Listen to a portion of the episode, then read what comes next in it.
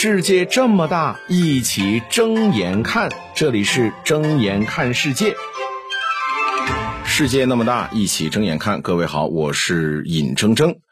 日前，日本女子惠美子她分享了自己参加印度撒红节的这么一视频。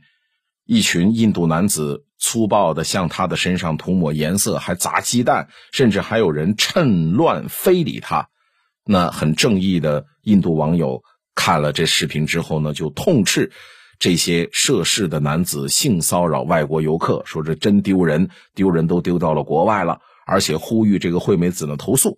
结果呢，没曾想啊，惠美子她并没有因为这事儿报案，而且呢，随后还发了个文发文干什么呢？道歉，说自己无意丑化印度。哎，说到这儿，很多人就好像是不理解了，对吧？在这儿呢，跟各位解释解释。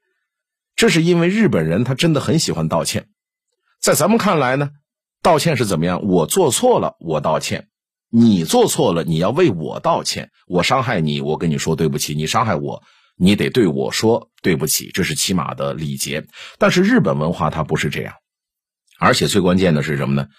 对于日本人来讲，道歉归道歉，道歉只是个礼仪。道歉之后，我改还是不改，甚至是不是我的错？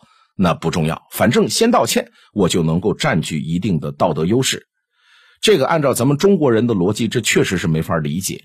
你都受伤害了，然后你还要反过来给伤害你的人道歉。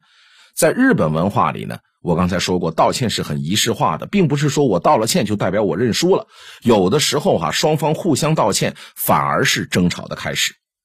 而在这种日本文化环境里成长出来的人。他拿着自己这一套去其他国家那么一套的话呢，就会出现这种匪夷所思、我们觉得不可理解的可笑的情况。那虽然呢，呃，没什么必然的联系啊，但是我接下来就是我看到这条新闻，我立马就想到另外一个事儿。这两件事其实没什么必然联系，但是我联想到了就是什么呢？同样也是日本，就是一边道歉一边往大海里排核废水的事儿。那当时他们也是集体鞠躬。道歉啊！哎，给各位添麻烦了，给诸国添麻烦了，给各位国家添麻烦了。然后道歉归道歉，道歉完了，该倒核废水的就倒了。对了，哎，这位叫惠美子的日本网红，他近期一直在印度旅游。前一段时间也有一个很著名的视频，就是日本女游客喝了恒河的水，恶寒发烧，喉咙很痛。主角也是这位惠美子。那现在看来，既然他自己都这么大度。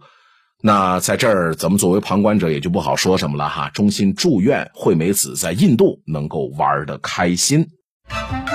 睁眼看世界，世界这么大，一起睁眼看。感谢收听。